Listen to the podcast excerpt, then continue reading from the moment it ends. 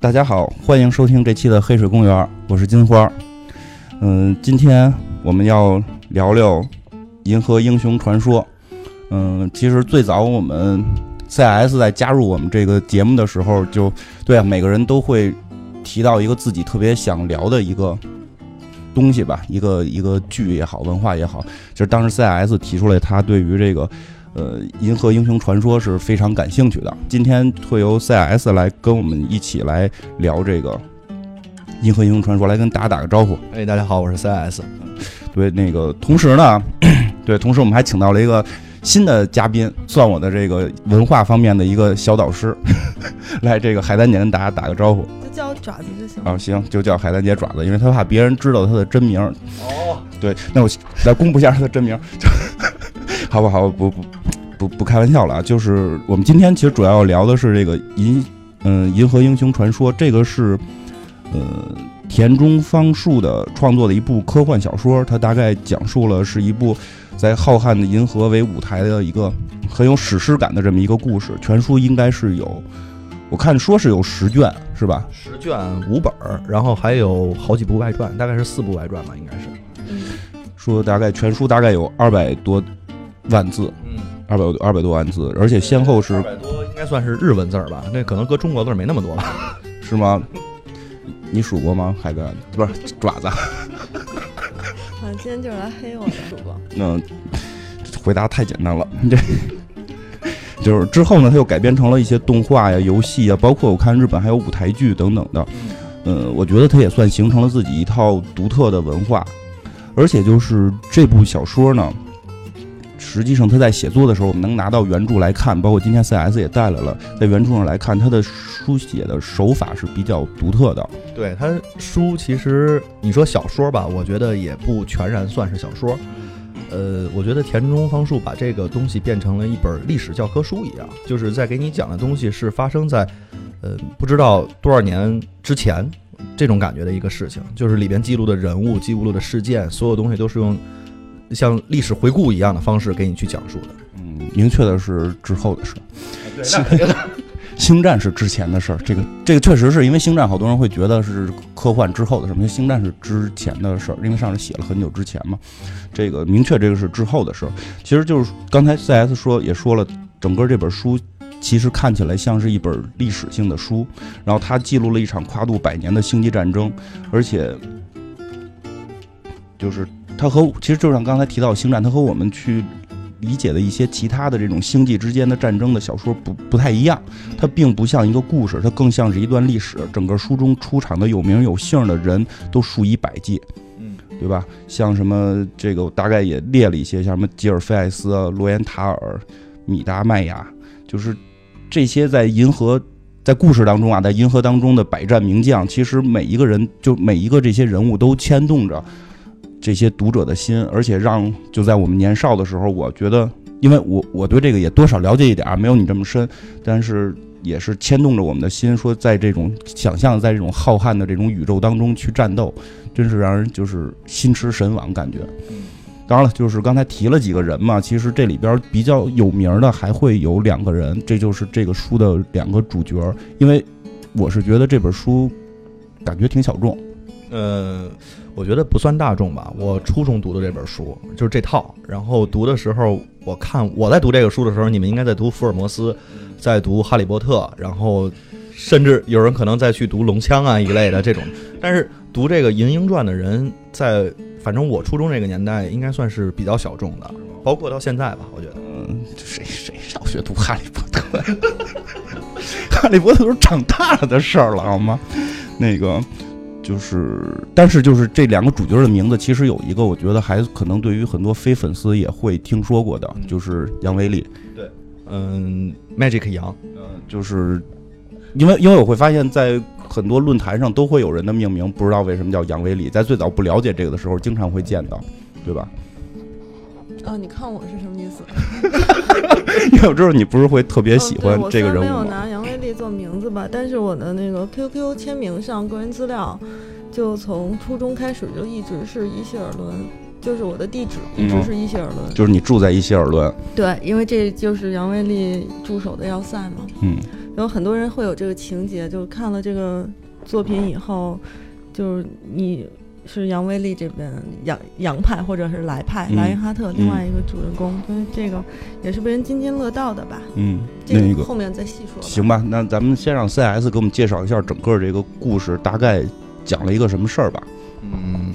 这个故事整个的原生，它其实是从人类发展了这个超时空穿越的技术，然后逐渐建立了联邦政府权。但是从联邦政权开始的话，大家也逐渐的开始走向了腐败。所以的话，就是有一个叫鲁道夫的大帝，他就是逐渐的成长壮大，然后变成了这个整个联邦政权里面的一个重要的人物。慢慢的，他其实就是把这个旧的政权推翻了，建立了自己的这个帝国。从帝国时代开始的话，开创了他自己的一套的这个怎么说呢，就是帝制专注专制的这种呃君王制度。到之后，然后有这个叫海尼森，然后这个人他其实怎么说，他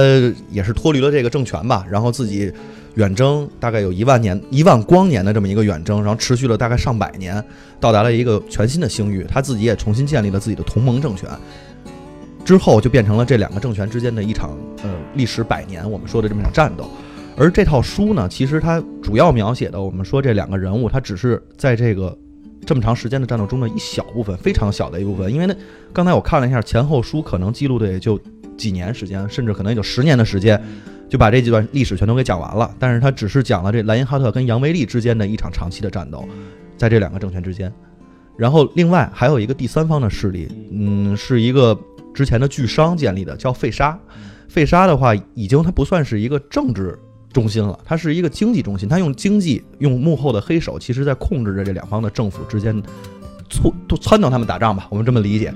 他们就一直在这样的一个三角的关系当中，就像我们古代的三国一样，然后维持着三足鼎立的这种平衡，然后直到这两个人的出现，打破了这个平衡。就是其实我看好多网这个粉丝会提到，就是其实作者是受到了一些《三国演义》的影响，就是确实，其实这个故事就是一个星际版的《三国演义》，对吧？星际版《三国演义》，然后三方会有一个制衡，然后就是大概刚才像 CS 讲的这个，就是其实他讲的是地球的历史继续往下发展，然后后来都能穿越到宇宙当中去了，然后并没有发现什么外星人，对吧？没没有外星人，就是没有外星人，还都是人类。然后他们就在星际之间去建立了这个政府。然后后来这个政府从从这种西方的民主政府，后来又变成了这个西方的帝制的这种，封建帝制，我觉得算是。算是封建是吧？有贵族嘛，封建帝制的这种政府。然后呢，这个封建，而且就是它里边我觉得挺逗的是这，我我看了一下这个。呃，开始的设定就是这个封建帝制的政府是人民选出来的，对，就是他有点假民主，但是他真正再去做到这个民主的时候，他大他大概也是，呃，大肆的杀了这些反动派，对他们来讲的这种反动派。大三的时候干了什么？啊，大四的时候，呃，就是就是，实际上就是他还是就就是说，他虽然是把他选举出来的，然后后来他利用这个权利，其实因为那个那个皇帝好像名字叫什么鲁道夫，鲁道夫，我觉得跟阿道夫是类似的。其实他非常明确的，我觉得影射了就是纳粹的那一套。没错，这个故事里边整个写的这个帝国，他们无论是在姓在名字上面，你像他叫莱因哈特·冯那个罗恩克拉姆哦，对，罗恩克拉姆，原名叫缪杰尔，但是他中间这个冯其实就代表了是德国德国那个时候他们这些贵族们的一个中间的姓氏了。嗯，对，因为在设定里边说，好像是能够成为权贵的贵族必须是白人，然后后来应该是有这个设定，他必须是白人，然后而且他们都给自己重新用了德国的这个命名方法来命名，嗯，反正这帮人我觉得挺中二的，就对对，后来就是其实开始等于是民主制度的这种西方民主制度的腐败，然后导致了帝制的复辟，然后但是这个帝制开始会感觉不错，但是后来也开始就是腐败，然后就出现了这种这个呃反对帝制的声音，然后会在宇宙的另一端去建立了一个同盟的这么一个组织，就是一个我觉得那其实后来看来也是西方假民主呃，不仅仅是假民主，而且他们其实选的还是这个叫元首这样的一个方式。就是后来我们看故事里边，他就是在选出来这个元首也是非常的无能，就所以他的这种民主呢，也是怎么说，就自己对自己的民主吧。嗯、就是他们那个也要盖墙吗，呃，盖了，也 也盖墙是吧？可能选出来的都要盖墙。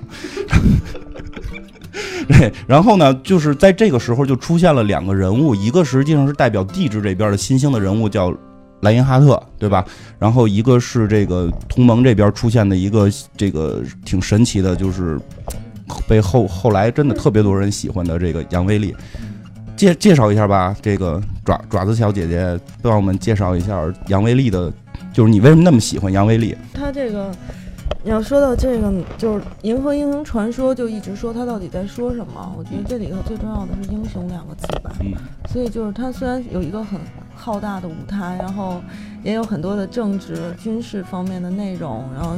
但是归根结底就是为什么那么多人喜欢，就是因为他塑造了大量的这种不同的英雄形象，也不是说我就嗯偏爱杨威利，但是杨威利确实 确实还是很有很多人喜欢，就是很很容易理解。他是一个他的人生很短暂，就只有三十三年的人生，然后比比另一个主角的时间长。他三十三年的人生里有十三年都是军旅生涯，然后呢，最后是被称为那个奇迹的羊或者魔术师羊。嗯，就他他当时很简单的，就是他是因为没有钱上那个收费的那个大学，然后他是很想就是研究历史，嗯。然后因为没有钱上收费的呢，就就去考了那个免费的军事学校。嗯然后军事学校里呢，就学了军史，但是因为这个军史到中间是被那个就是这个学科被废除了，嗯。所以他没法继续学了，他就转到了那个就是应该是战略战略科学，然后就学了军事战略，然后这之后就走上了这个军人的生涯，然后嗯，然后服役之后呢，其实他就是。想着就是我拿一个退休金，然后就能够过上退领退休金的生活，这是他最大的愿望。就是其实他本身所以身他并不是一个野心家，也并不是一个军事狂人，他也并没有想要在战场上去厮杀。其实他有一个，他有一个很很贯穿的一个人物的一个作战的主旨吧，就是嗯，尽可能的为让自己和他手下的将士有尊严的活下去。